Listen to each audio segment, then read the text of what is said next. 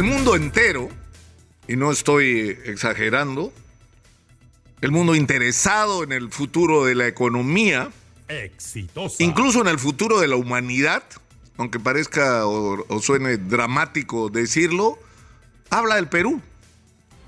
Y habla del Perú como el, el- el país privilegiado y de las oportunidades. ¿Por qué? Porque hay un proceso de reconversión energética en el mundo para superar las, las energías eh, o, los, o los- las materias primas fósiles para la producción de energía. Y hay todo un proceso para el desarrollo de la electrificación y de las nuevas tecnologías que requieren conductores. Es decir, requieren ya no petróleo como se requirió en las últimas décadas como principal materia prima, sino cobre, sino plata, sino oro. Y adicionalmente el mundo necesita litio para conservar esa energía que estos superconductores como el cobre, la plata y el oro pueden transmitir. Es decir, el mundo entero necesita lo que nosotros tenemos. Y en el mundo entero hay una discusión sobre cómo hacer para conseguir y acercarse a esa inmensa riqueza que el Perú tiene. Pero esto se discute en todos lados menos en un lugar.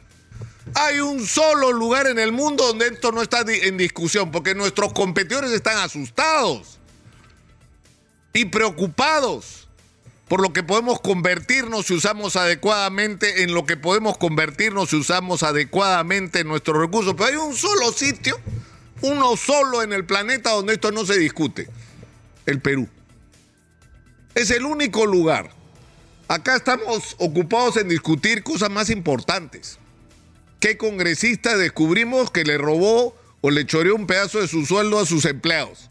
Esa es nuestra agenda. ¿No? El acuchillamiento eh, perpetuo entre la izquierda extrema y la derecha extrema que quieren imponernos a toda costa sus ideologías.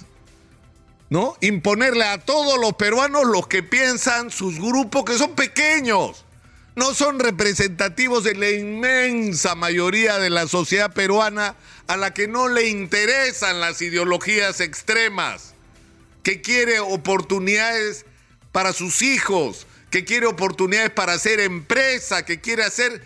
Más del 70% de los peruanos son pequeños empresarios, son emprendedores y lo que quieren es acceso a créditos, acceso a oportunidades, acceso a educación de calidad, acceso a servicios básicos de calidad, una infraestructura que les permita mover sus productos. Eso es por lo que está preocupada la inmensa mayoría de peruanos. No en las ideologías que lo único que han traído para el Perú es odio, es enfrentamiento, es división no han traído nada bueno, no han aportado nada de bueno para este país. Y lo que hemos tenido es en el gobierno a gente impresentable que lo único que ha hecho es encabezar bandas, porque en eso se han convertido los partidos bandas de asaltantes para saquear el Estado peruano. Entonces la pregunta es, ¿en qué momento nos vamos a poner a discutir oh, oh, la noticia de hoy día, por Dios? Porque no solamente es, es- es minería de lo que estamos hablando. Es decir, ¿qué vamos a hacer para... Porque estamos viviendo de la gloria de la inversión minera anterior. Porque el precio del mineral sube subiendo y sin haber aumentado nuestra inversión minera, solo la subida de precios o de, de lo que ya tenemos nos está permitiendo tener más recursos que nunca.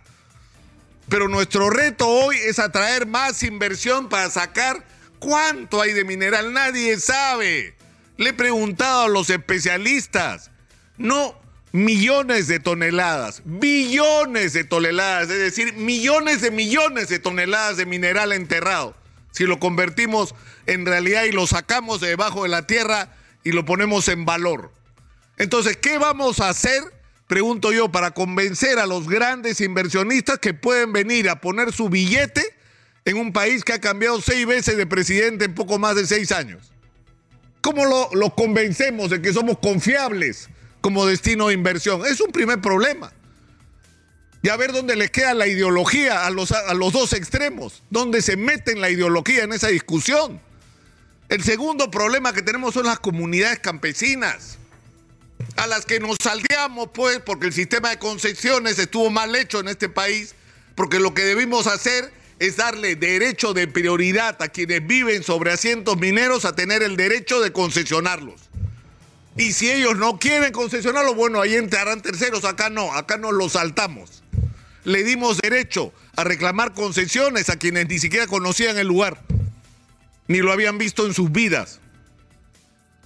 Pero eso ya se hizo, eso ya no se puede cambiar, lamentablemente, ya hay derechos otorgados. Entonces, lo que hay que hacer ahora es darle algo a las comunidades campesinas que no sea simplemente judicializar, criminalizar sus protestas porque no están recibiendo la parte del negocio al que tienen derecho. Y hay que meterse eso en la cabeza. Tienen derecho a ser socios de este negocio y a ser ellos también ricos. Y eso es un reto. ¿Cómo lo vamos a resolver? Para tener acuerdos con las comunidades de largo plazo. Y en tercer lugar, ¿cómo diablo vamos a hacer para gastar bien la plata?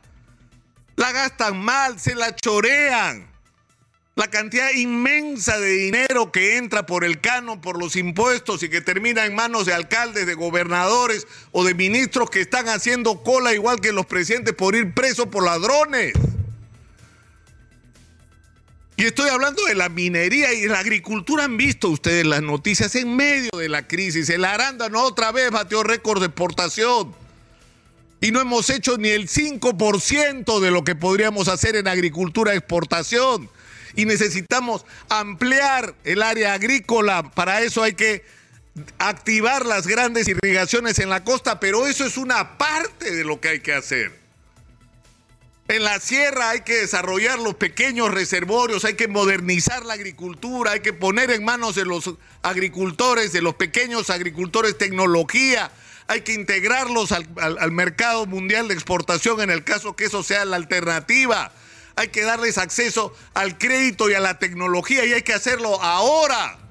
Pero ¿qué estamos discutiendo? ¿De esto que es trascendente? ¿O cómo diablos vamos a hacer para siquiera llegarle pues a la, a, la, a la, cuarta parte a España en términos de movimiento turístico. Somos el país con mayor potencial turístico de la región. Nadie tiene lo que tenemos para ofrecer. Entonces, ¿qué diablos vamos a hacer para producir una revolución turística? No, no hay tiempo para discutir eso, hermanito. No hay tiempo. Estamos en otra cosa. Estamos acuchillándonos a ver, ¿no? ¿Quién se queda con la torta para comérsela? Porque es lo que quieren. Entonces yo trato de reflexionar sobre esto cada día y llego todos los días a la misma conclusión.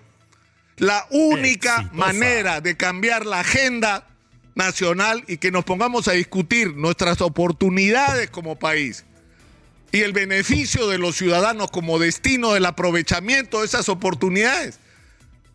Es decir, la única manera de cambiar la agenda es cambiar a los políticos. Porque mientras no cambiemos a los políticos y mientras no construyamos una nueva clase dirigente en el Perú, seguiremos revolcándonos en el barro y en la miseria a la que ellos nos han llevado todos estos años. Y acá cada uno va a tener que asumir su responsabilidad. Los colegios profesionales, las facultades universitarias, las juntas de usuarios de riego que representan a los agricultores de todo el país, las cámaras de comercio, las organizaciones de empresarios, la propia Sociedad Nacional de Industrias que no representa ya solamente a los grandes industriales, no señor. La inmensa mayoría de los componentes de la Sociedad Nacional de Industrias son micro, pequeños y medianos empresarios que son los que están construyendo este país a pesar de todo y en la mayor parte de los casos sin respaldo y apoyo del Estado, sino con el hostigamiento. Y sin embargo siguen construyendo país. Es en manos de ellos, de ellos, en sus manos es donde hay que poner el poder en este país y la decisión. Y termino con algo muy simple y un ejemplo que es absolutamente gráfico. Si en Piura se hubiera hecho lo que los colegios profesionales, las universidades, las juntas usuarios de riego, las cámaras de comercio decían hace décadas, no se hubiera vivido la tragedia que estamos viviendo hoy. ¿Por qué? Porque la decisión no se tomó en Piura, sino en Lima que encima se tomaron el, no sé, mejor no lo califico, ¿no? El detalle de contratar de gobierno a gobierno para que nos digan en Londres, para que nos respondan en Lima lo que había que hacer en Piura. Y los resultados están a la vista. La historia hubiera sido otra si hubiéramos empoderado a la gente de cada región que sabe lo que hay que hacer en su región.